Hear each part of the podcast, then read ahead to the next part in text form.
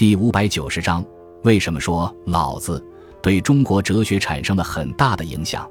老子又名《道德经》，其作者相传是老子。老子原名李耳，字伯阳，楚国苦县（今河南鹿邑东）后乡曲人里人，春秋时著名思想家，道家创始人。因为传说他生而好守，故名老子。全书共八十一章，五千多字，集中体现了老子的思想。在哲学上，老子认为道是世界的本源，提出“道生一，一生二，二生三，三生物”的观点，认为世间万物都是由道演化出来的。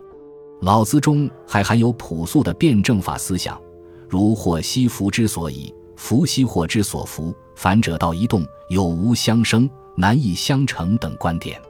在政治上，老子一方面对统治阶级进行抨击，如书中提到“天之道，损有余而补不足；人之道则不然，损不足而以奉有余。”另一方面，他主张清净无为、寡欲、知足，幻想人类回到小国寡民的原始状态。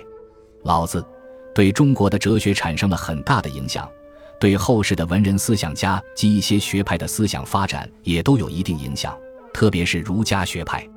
在中国哲学的发展史上，老子之后的唯物、唯心两派都从不同角度吸取了他的思想。